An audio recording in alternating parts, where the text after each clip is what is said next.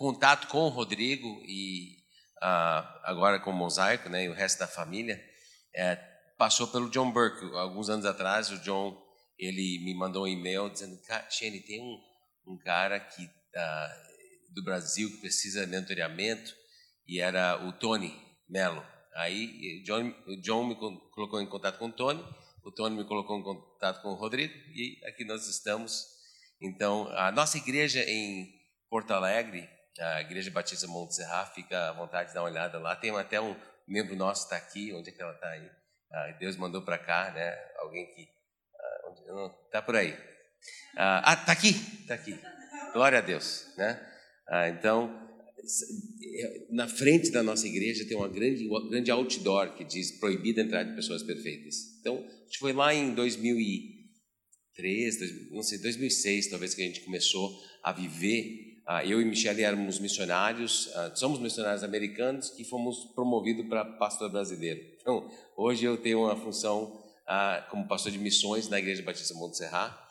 E nesse, nessa época que a Igreja Batista Montserrat começou a viver o livro, ah, nós também estávamos vivendo o livro e vivendo ah, também uma restauração, um pouco tempo depois disso, uma restauração da nossa própria vida, assim, que foi tão impactante o conteúdo daquele livro, que Deus uniu nossa história com a Igreja Montserrat. E o John tem um outro livro que saiu depois, que é o livro chamado ah, Barro na Obra-Prima, Barro e a Obra-Prima. Daqui a pouco, depois de ler esse livro, vocês vão talvez ter acesso para esse livro também. E ah, nesse livro, o John colocou a nossa história, um pouco da história que eu vou contar hoje à noite. Então, o John, me lembro um tempo atrás, disse, Jenny, eu, eu posso colocar a tua história dentro do capítulo que é chamado, ah, chamado ah, Wounded Healer, como é que é em português? Ah, curador ferido. Desculpa, traduzido, curador ferido. E eu posso até mudar os nomes, John, não precisa mudar os nomes aí, nós já demos testemunho. E um dos testemunhos que eu estava falando para o John, que ele podia deixar nossos nomes no livro, era onde o Rodrigo estava, ah, não sei, 2009, lá em Fortaleza, ouviu ah, meu testemunho, quando foi bem fresquinho o testemunho, eu estava arrebentado naquele momento, e o Rodrigo estava presente naquele dia lá. Então Deus realmente tem um, um senso de humor de fazer as coisas e, e nos surpreender. Então, nós estamos aqui bem na véspera de começar uma jornada que vai ser muito importante para a igreja. Uh, ver o que Deus tem para falar para vocês através desse livro. Queria colocar aqui a foto, foto da nossa família. Tá dentro, então, então, tá, não fica à vontade. Quando, quando surgir, vai surgir aí a foto da família e também em seguida também um nosso missão do nosso casamento. Vou ler aqui missão do nosso casamento ah, que a Michelle colocou em, na, nossa, na parede, lá em giz, ela é muito bom com giz. Então, todo mundo que entra lá na nossa casa, eles vão ver essa missão. Diz assim: somos uma prova viva que casamentos felizes existem. Nossa comunicação será baseada em amor e respeito incondicional. Fortalecidos pela alegria, construiremos um legado de missão, serviço humilde, romance e aventura, vivendo destemidamente sem receios Refletindo Jesus, enviaremos nossos filhos ao mundo para fazer um impacto pela eternidade. Então, essa é a nossa, essa é a nossa missão. E tivemos o privilégio de estar servindo esse final de semana com nossos filhos. A Camila, que tem 21 anos, recém voltou da Austrália, onde ela fez seminário lá na Hillsong de composição musical. E ela deu um workshop lá de, de como escrever músicas uh, e adorar a Deus dessa forma. Meu filho, que está no seminário agora, tem 19 anos, Gabriel, me ajudou dando um workshop lá sobre ah, como ad adquirir e gastar influência no reino de Deus. Então foi muito bom. A Michelle deu um workshop sobre discipulado e ela tem sido muito usado lá na, Monte, na no discipulado de, de, esposas de pastor, de mulheres, de liderança e ah, pessoas que querem fazer um impacto na vida e no reino. A Michelle tem um grande impacto na vida dessas mulheres. Então hoje eu queria falar um pouquinho, até tem umas fotos aí, pode avançar, baby. Ela está com um clique. Está aí a Camila, depois o Gabriel, nosso filho. Aí, esse de cá é o nosso querido Gabriel aí. E eu vou estar tá falando um pouquinho sobre eles no nosso tempo juntos hoje. Queria dizer que a Isaías 53, de 3 a 5, tem um texto chave para o que eu quero falar hoje, que é esse assunto do curador ferido. Não sei se tu já ouviu falar nesse, nesse, nessa frase, curador ferido. Pelas suas feridas fomos curados. E como nós somos seguidores de Jesus, essa profecia que está falando sobre o Messias e foi realizado com Cristo na cruz, que é pelas feridas dele nós tivemos acesso à cura, à salvação. Ah, nós, como seguidores de Jesus, nós temos o privilégio de também sermos curados e sermos curadores, pessoas que Deus usa para curar outras pessoas através das nossas feridas. E, e é, muitas vezes é uma dificuldade para nós enxergarmos as nossas maiores feridas como ah, oportunidades para Deus abençoar as pessoas ao nosso redor, porque para nós dói tanto, então a gente nem quer passar por aquilo, mas é interessante que Jesus também teve aquele momento antes da cruz, ele diz, se tiver qualquer forma de não ser desse jeito, então não é divertido de forma nenhuma tu passar por uma grande ferida, mas é através disso e desses momentos que Deus traz a cura e avança o reino dele, e nós somos imitadores daquele que pelas feridas dele nós fomos curados. Onde é que Deus estava quando isso aconteceu? Talvez é uma das grandes perguntas que surge na nossa comunidade, a questão da dor. A como, o que, que se faz sobre dor na existência ou na, no argumento sobre existe ou não Deus? Um argumento que surge muitas vezes. Quero te dar quatro respostas. É, eu, eu acho que vieram um pastor chamado Rick Warren, não me lembro bem onde eu peguei essas quatro respostas, mas eu acho que foi do Rick, uh, onde ele ideias assim de, de por que, que existe dor no mundo como consequência da minha capacidade de escolha. Então, quando Deus nos deu a capacidade de escolha, uh, o amor genuíno permite o livre arbítrio, uma liberdade de escolha que é tanto uma bênção como uma responsabilidade.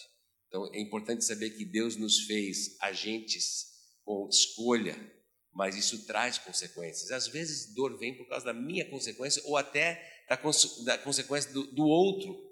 Se tu está num carro e você é passageiro e o, e o que está dirigindo bebeu e você está, quando bate o carro, você sofre junto. E muitas vezes nós estamos numa cultura onde o sofrimento espalha por causa das consequências do pecado.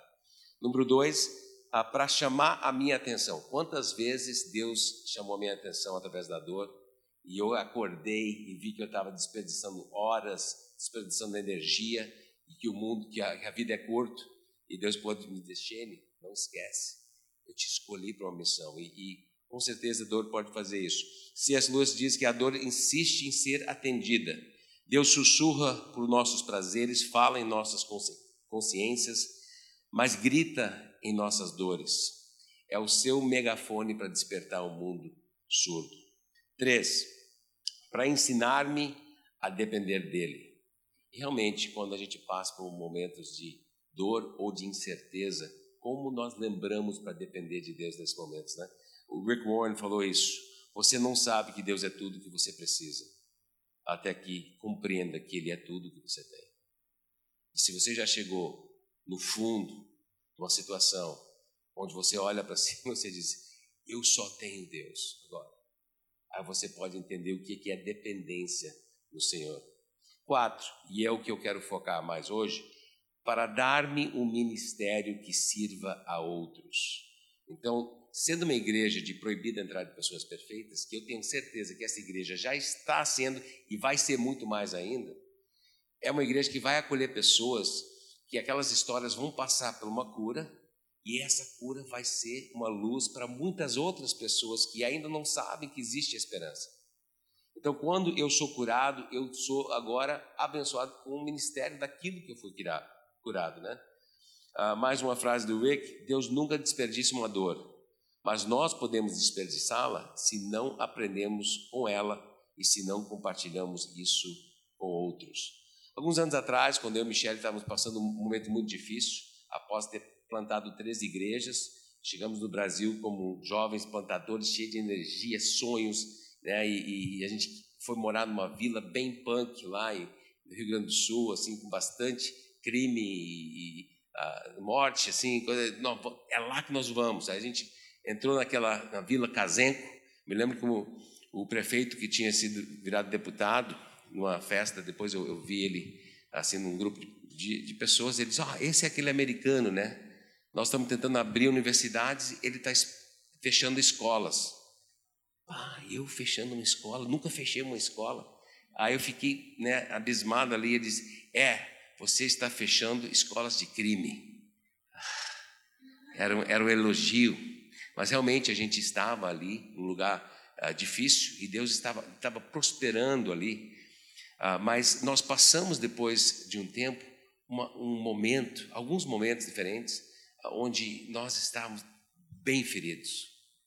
E durante uma dessas épocas, a gente estava lendo esse livro do uh, The Wounded Healer, que é o curador ferido, Henry Nouwen. O Henry Nouwen era o uh, professor, vamos dizer, o diretor da, do departamento de teologia de Harvard, para muito tempo era um padre, uh, um homem, um padre convertido, um homem de Deus mesmo. Esse, esse eh, autor aqui ele escreveu alguns livros de, que impactaram a minha vida e muitos outros pastores também. E o Henry, ele escreveu esse livro sobre o curador ferido. Então, vou citar algumas traduções né, desse livro. Eu não sei se tem em português, eu acho que só tem em espanhol esse livro. Nossa própria experiência com solidão, depressão e medo pode se tornar um presente para outros, especialmente quando recebemos bons cuidados. Enquanto nossas feridas estiverem abertas e sangrando, assustaremos os outros. Você já falou com alguém que está ferido? Sai, às vezes, sai mágoa, sai dor, assim, tu sai de perto às vezes, porque a pessoa que está ferida, ela fere, né? Mas quando é uma pessoa bem curada e bem cuidado, ela tem aquela ferida ali como um recurso. Outro, outra frase do livro: o início e o fim de toda a liderança cristã está em, em dar sua vida pelos outros para fazer suas próprias experiências dolorosas e alegres disponíveis como fontes de esclarecimento e compreensão. É fácil ler essa frase, mas fazer a sua experiência dolorosa como fonte de esclarecimento para o outro, mas aí parece que está sendo. Ah, isso é demais, Gina, aí é demais. Não, mas é por aí que vai o reino de Deus. É pelas feridas dele que nós fomos curados e é pelas nossas feridas que outros terão acesso à cura também. A dor compartilhada não é mais paralisante, mas mobilizadora quando entendida como um caminho para libertação. E mais um, uma tradução do livro aqui: ninguém escapa de ser ferido. A questão principal não é como podemos esconder nossas feridas para que não tenhamos vergonha mas como podemos colocar nossa ferida a serviço de outros?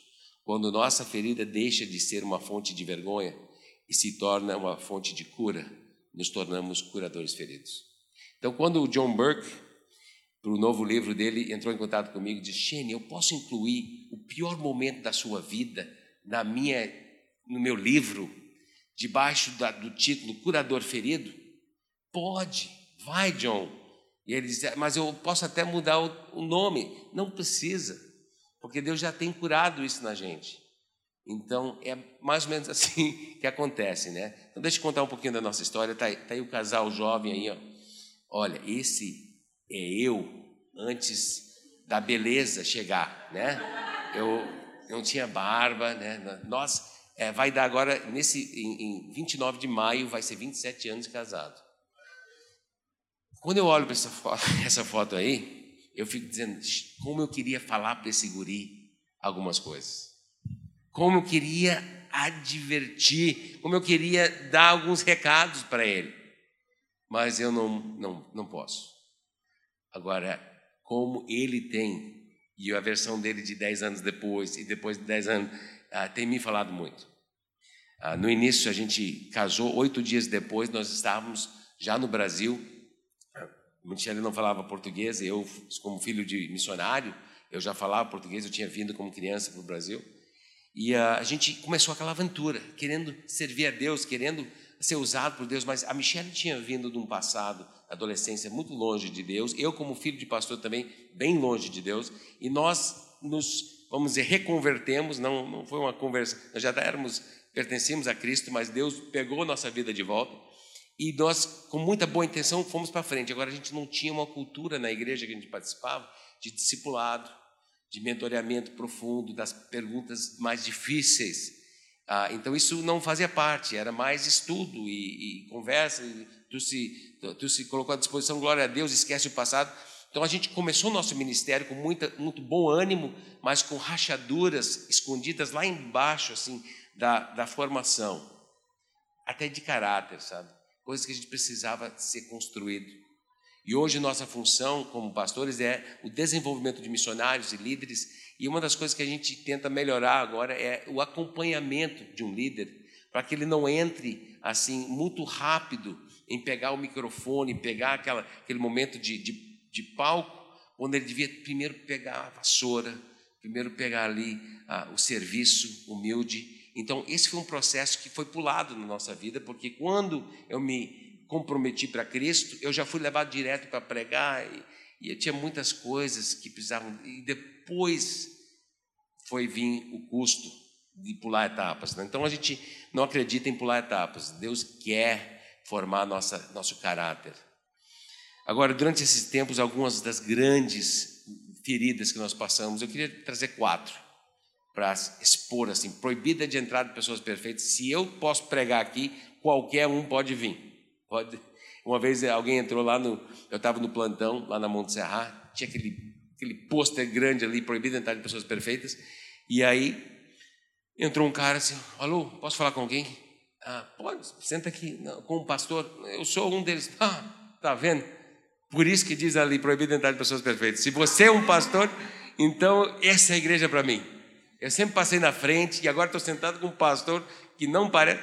Então, cara, foi bem interessante, né? Eu sou espírita, ele disse, mas eu sempre passei na frente, tinha curiosidade sobre essa placa, e agora estou falando com um cara que nem parece. Então, é interessante, né? Mas houve quatro episódios que eu quero passar aqui que Deus trouxe cura e hoje são instrumentos de, de vitória, de, de ensino e de, de, cuidado de outras pessoas. Primeiro que eu quero mostrar ali é quando Gabriel tinha seis anos, ah, tá ali, ó, um acidente vocês conseguem enxergar aquele cicatriz lá em cima. Ele voltou do hospital. Aconteceu na praia, ele, recebe, ele foi batido na testa, foi arrancado um pedaço do crânio. Nós corremos para o hospital, o cérebro dele exposto ali. O pai, não desejo isso para nenhum pai ter que passar por isso. Ele realmente morreu nos meus braços, parou de respirar, coração parou, olhos abertos, assim, chegamos lá, entreguei ele lá, eles começaram a massagem cardíaca e voltou. Uns dois minutos depois ele voltou, teve um processo de alguns dias de coma e depois Deus nos devolveu o Gabriel sem nenhum tipo de uh, sequela, um milagre, milagre de Deus.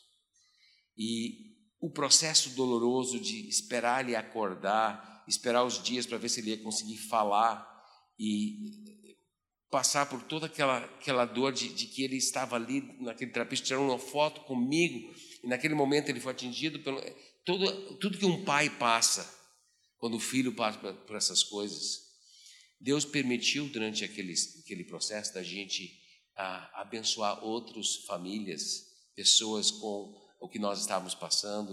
Eram alguns, alguns relatos e e-mail que a gente, confiando no Senhor, assim, aquilo começou a espalhar pelo mundo, pessoas começaram a enviar e reenviar e reenviar, e aquele negócio chegou em muitos lugares de um testemunho de alguns pais lá no, no sul do Brasil que estavam confiando em Deus para o que o filho estava passando. E aí isso expandiu para outros momentos, pessoas que vieram conversar conosco, o filho estava passando por alguma coisa, ou o filho morreu, e eles, como é que a gente lida com isso? Então, isso virou um verdadeiro ministério para a gente, o que aconteceu com Gabriel e como nós sobrevivemos aquele momento. Eu acredito que na sala desse tamanho tem várias narrativas de pessoas que passaram por coisas muito difíceis que se você permitir Deus usar isso, você vai abençoar outras pessoas que têm passado algo parecido. Nunca é igual, mas parecido. Com 10 anos, a minha querida filha Camila, naquela época, né, cor de cabelo mudava todo dia, né, toda semana, e ela chegou, me acordou assim, chorando, pai, pode me, pode me uh, disciplinar, fazer o que você quiser, mas não me deixe voltar para aquela casa daquele diácono na nossa igreja. E ela começou a relatar o pior pesadelo. Era um adolescente mais velho ali daquela casa, tinha abusado dela. Nenhum pai está pronto para ouvir uma coisa dessas. Ah, eu não estava pronto e eu eu fui para o lado assim de citar provérbios, de, aquelas provérbios da, da mulher mundana. Imagina, eu, ela não conseguiu falar que era abuso naquela, ela não sabia nem explicar, ela tinha 10 anos. Mas o meu coração de um pai que não poderia admitir que tinha permitido ou deixado uma falha dessa entrar, nós confiamos numa família para cuidar da nossa filha quando a gente saía para a noite de namoro, alguma coisa assim, e aconteceu isso na minha família. Então, eu não consegui lidar com isso. Na hora eu comecei a falar versículos que depois machucaram muito o coração da minha filha e levou anos para a gente, para mim, levou uns dois, três anos para mim entender que eu estava completamente errado e também para minha filha poder depois me perdoar. Hoje a gente vive uma vida muito legal uh, de pai e filha, né, demais até. Eu e ela, sábado que vem nós temos um banquete pai e filha, onde nós vamos falar sobre algumas histórias da nossa jornada. Então, muita cura já rolou. Uh, e hoje isso já é um instrumento de cura uh, de outras pessoas. Mas eu quero dizer que foi muito difícil. E eu quero dizer que foi talvez uma das mais difíceis coisas que a gente passou até aquele momento. Então, primeiro chegamos com aquele negócio do Gabriel, acidente. Ele sobreviveu e eu pensei, não pode nada pior do que isso acontecer. Aí vem a minha filha, abre isso. Alguns anos depois disso, dois anos depois que a, que a minha filha abriu, nós estávamos pregando na Montserrat, não era ainda da equipe da Montserrat, mas eles tinham nos convidado para pregar oito vezes, assim, no final de semana, no retiro da igreja.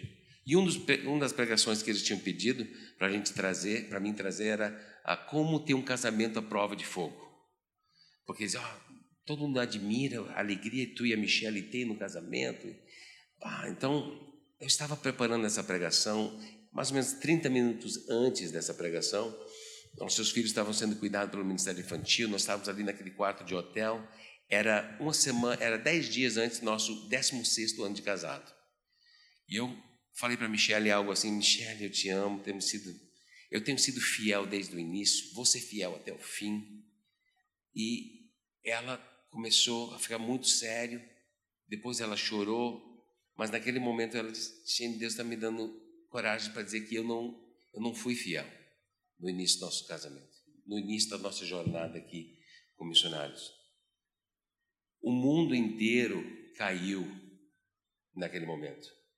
É, ela estava tendo coragem para confessar, ela tinha ficado em liberdade uns seis anos até esse ponto, mas nunca, mas quando ela viu a minha reação, como eu lidei com a minha filha, ela disse: Mas nunca vou abrir com o Shane. Não, ele não pode ouvir nada, ele não tem graça no coração.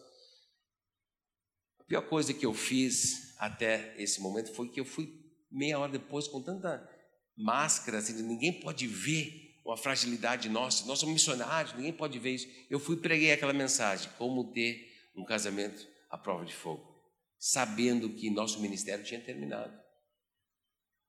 Saímos dali muito machucado, uns cinco dias depois, sem saber nem conversar dentro de casa, era perdão, eu perdoava, depois eu xingava, chegou a notícia que o irmão da Michelle tinha, era piloto lá em Montana, nos Estados Unidos, caiu o avião dele e ele morreu. Então fomos para o enterro do irmão da Michelle. E nós estávamos lá, então, no, no, na data que era o nosso 16 ano de casado, nós estávamos em Montana, onde a gente casou, mas para o enterro. E, e todo mundo viu a gente chorando, e, mas eles pensaram que era só uma coisa, só a morte, que era terrível também. Mas também existia a morte do nosso casamento, nossos sonhos ministeriais. Nós já tínhamos plantado três igrejas, nós éramos da equipe de treinamento de novos missionários da nossa, da nossa missão. Tinha tanta coisa que Deus tinha feito e agora eu não sabia como sair bem daquilo. Voltamos para o Brasil e eu me lembro que nessa época a gente começou a procurar ajuda e ligamos para o Doug, um, um professor de, da faculdade bíblica que tinha sido a esposa dele deixou ele, e eu queria saber de alguém, eu queria encontrar, eu não sabia o termo, mas eu queria encontrar um curador ferido, alguém que tinha passado por isso. Então eu liguei para o Doug, Doug, o que, que eu faço, Doug? Michele abriu, então ele começou falando com a Michele, Michele, você deve se sentir assim, né? Ele usou cada palavra forte, assim, e eu, tô, é isso mesmo, Doug, fala isso aí. E ele falando aquelas palavras muito fortes para a Michele, e ela dizendo, chorando, dizendo, sim, é isso que eu sinto. E ele disse: então não quero que você esqueça isso e nem coloque ao lado. Eu quero que você define bem o que você sente sobre si mesmo e pega isso aí tudo e leva ao pé da cruz de Cristo em oração e fique ali dizendo: Jesus, mas é isso que eu sou mesmo? E não saia dali até você ouvir de Jesus quem você é. Eu fiquei pensando, Doug, tu está dando uma saída para Michelle. Estava trazendo já cura para ele. Aí ele olhou, ele olhou, não, era um, era um telefone em viva voz. Né? E você? Se você, você vai passar por ódio, por ah, né, negação, mas se você permitir chegar para perdão, você vai ver que um dia Deus vai usar isso para o bem. Eu me lembro que eu desliguei o. A Camila está ligando aqui. Ah, eu disse, pode ligar para Camila, elas estão, eles estão vindo do acampamento e agora tirou minhas anotações, né? olha só. Tá bom. Ela é nossa filha, liga para ela aí. A gente diz para nossos filhos, pode me interromper a qualquer momento. Então estão experimentando aí. Ah, onde é que eu estava? Sim. Doug, quem é você para dizer que isso vai ser usado para o bem. Desliguei o telefone e disse para Michelle, Michelle, ouça, nós podemos até ficar juntos. Jamais vai ser usado para o bem esse negócio. Quero ouvir você falar. É isso que eu estava, é assim que eu estava. Né? Deus usou um processo da Igreja Batista Monte Serra que estava recém abrindo o livro. Qual livro? Proibido entrar de pessoas perfeitas. E disseram, Xene, quando eu fui falar com o Tércio, Tércio, acabou meu ministério. Não, esquece. Eles estavam querendo que eu viesse para a equipe. Eles não tem mais. Etienne. Tua esposa abriu. Nós vamos ver, viver uma restauração. Deus vai usar vocês mais no futuro do que no passado. Isso não, isso não existe, isso não acontece, Tércio. Nós começamos um processo em, no meio, assim, de setembro de 2008, ah, e que completou, não completou porque nós não chegamos no céu ainda, estamos em restauração até lá, mas que foi até a gente chegar em fevereiro de 2011, nós fomos para os Estados Unidos ser cuidado lá pela nossa igreja e, e finalmente a gente retornou mais curado para ser usado por Deus. E realmente hoje Deus tem nos levado em muitos lugares e eu tenho bastante coisa que eu quero falar sobre plantação de igreja. Meu paixão é plantação de igreja, estratégias para entrar numa comunidade, levar o evangelho, mas quase sempre nós somos convidados para falar sobre casamento, restauração, família. Então, eu vou te dizer, a sua dor, pior, restaurado, será a base do ministério que Deus vai, mais vai te usar, se você permitir. E o último capítulo seria esse aqui, um, um desenho muito feio aqui, ó. Esse é o meu cérebro. Cinco anos atrás, eu estava pronto, era antes da Páscoa, assim, uma semana antes da Páscoa, pronto para pregar para a Páscoa. E eu acordei na madrugada, ah, paralisado do lado esquerdo. Tinha caído da cama, a gente foi para o hospital e desapareceu a artéria principal do lado lá né, direito. É para ser duas artérias. E não foi, um, não foi entupido, foi ah, esmagado. Uma coisa chamada vasculite cerebral. E dez dias no hospital, me disseram, Xene, você ganhou a loteria o médico, ele não era cristão, você acertou na loteria porque ninguém sobrevive isso. Isso aí, ah, e levei esse exame lá para os Estados Unidos, é, inclusive até hoje está desse jeito, não voltou. Mas lá quando eu nasci, na verdade, quando Deus me criou na barriga da mãe, eu tinha, ele me fez com uma possibilidade de uma, um, um como é que é? é, é colateral, alguma coisa colateral para sangue passar. Alguém aqui deve saber mais. Mas eu sobrevivi a esse negócio. Hoje eu dou aula de, de wrestling ah, em escolas de jiu-jitsu. Eu, eu, tenho uma vida bem ativa, ah, normal. Eu, eu, luto semanalmente com o campeão mundial de jiu-jitsu para ensinar a melhorar as quedas, né? E, mas eu não deveria nem estar caminhando. Mas do, quando eu passei aqueles 10 dias no hospital, descobrindo que eu não ia morrer, ah, eu os primeiros três foi como na barriga da baleia lá. Eles, eu acho que eles te botam assim numa pré-internação lá no porão do hospital para ver se tu vai viver mesmo, sabe? Porque eles não vão abrir um leito lá se tu não. Então eu estava lá embaixo e eu me lembro não tinha janelas naquele quarto, eu estava assim passando por um sufoco. Será que se eu dormir eu vou acordar? Porque eu tinha dormido duas vezes, acordado em paralisia. E eu, Deus, eu estou com medo de morrer. Eu tenho pregado todos esses anos que ir para o céu vai ser uma, uma beleza, vai ser uma glória. Eu estou com medo de morrer aqui. E entreguei isso para Deus ali naquela noite. Tive a melhor noite de sono da minha vida. Assim. Sonhei com o céu. Acordei na próxima manhã e a enfermeira entrou e disse: Você é pastor? Ah, sou. Tem um cara aqui do lado e ele está com medo de morrer. Você poderia atender ele? Eu estou com aquele avental aberto atrás.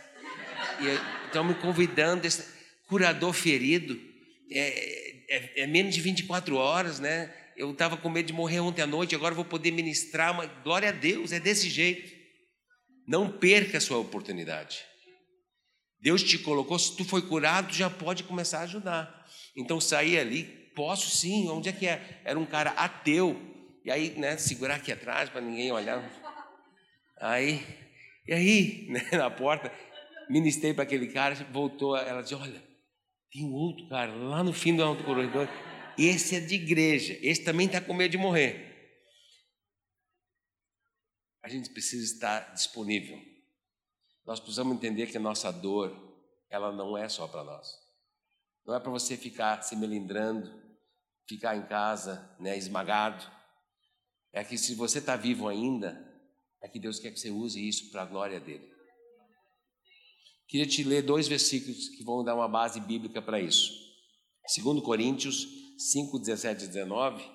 Portanto, se alguém está em Cristo, é nova criação. As coisas antigas já passaram, eis que surgiram coisas novas. Tudo isso provém de Deus que nos reconciliou consigo mesmo por meio de Cristo e nos deu o ministério da reconciliação.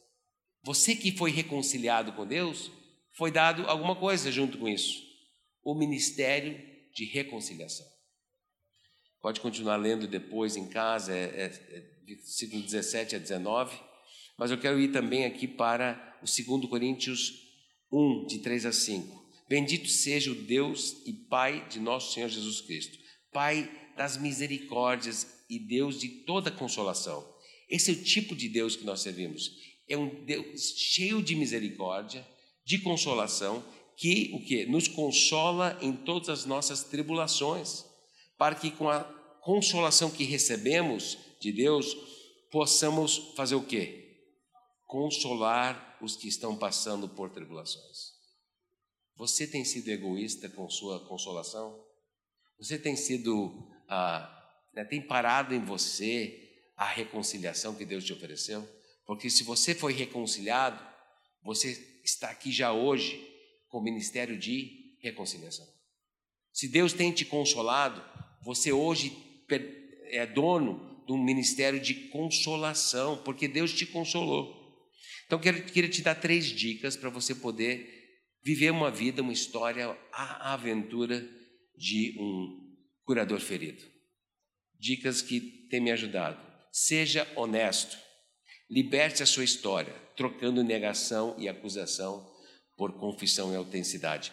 No início, quando a Michelle primeiro abriu a vida dela, eu era muito sobre eu perdoando ela. Depois eu consegui entrar na, na honestidade de ver como eu, como pastor, lutava com pornografia, uma coisa que eh, caía né, e, me, e tirava minha, minha autoridade, e é uma coisa que eu precisava vencer. Mas eu acho que talvez nunca teria coragem para abrir isso uh, e ter vitória nisso através de um discipulado, se a Michelle não tivesse vindo com a batalha dela. Liberte a sua história. Seja honesto. Não tenta contar a história de outra pessoa como se fosse a sua. Não tenta adaptar a sua história para ver para ser, seja mais impactante. A sua história já é impactante porque ela é sua. Número dois, seja humilde. Ouça antes de falar. Se você vai ser um curador ferido, você precisa ser um bom ouvinte. Precisa ouvir as pessoas. Não já ter uma resposta pronta. E quando você for falar, fale a partir da sua própria dor, fale a partir da sua própria história. Começa com como Deus te levantou, porque isso vai dar muito mais liberdade. Só ouvindo as nossas quatro histórias aqui, eu acredito que seria mais fácil nós sentarmos tomar um café agora, porque tem menos barreira. Pá, eu estou falando com um pastor que restaurou o casamento quebrado, que né, passou por. Então, você está passando, falando com alguém que é humano. Então, quando você vai ser usado por Deus, tu também tem que ser humano. E as pessoas, Deus vai usar isso. Três, aponte para a cruz. Não esquece que não é novela que a gente está tentando né, fazer uma linda novela. Não é só chocar com tudo que a gente passou. Não, nós queremos levar as pessoas para a cruz de Cristo, para entender o que Deus fez na nossa vida. Que a igreja de Cristo é um lugar de proibida entrada de pessoas perfeitas, porque lá ele vai aperfeiçoar as pessoas que ele chama de santos, que a gente sabe que nós somos. Não esquece que o objetivo pelo qual você tomou sua cruz é para apresentar pessoas a Jesus. Quero te deixar com quatro, talvez, desafios. Se você quiser tirar uma foto, depois pode pegar. Esses quatro desafios talvez tenham a ver com a sua presença aqui hoje. É o fator e daí? Escutamos tudo isso, e daí que diferença faz? Talvez Deus te trouxe aqui para esse primeiro. Entregue sua história a Jesus hoje. Ele é o, ele é o grande curador ferido. Dois, escreva a sua história para lembrar, confessar, perdoar e curar. Talvez você precise tirar um tempo, botar no papel a tua própria história. Liberte a sua história saindo da negação e assumindo responsabilidade pelos seus 100%. Muito tempo é perdido tentando decidir se era 50. Ó, oh, quem era mais culpado do que aconteceu no nosso casamento? eu tinha 100% da responsabilidade meu. A Michelle tinha 100%. Se você dividir em parcelas de 100%, você sempre vai poder fazer alguma coisa com sua parte. Então, toma posse da sua responsabilidade. E quatro, Use sua história para abençoar como um curador ferido. Deus te abençoe. Obrigado.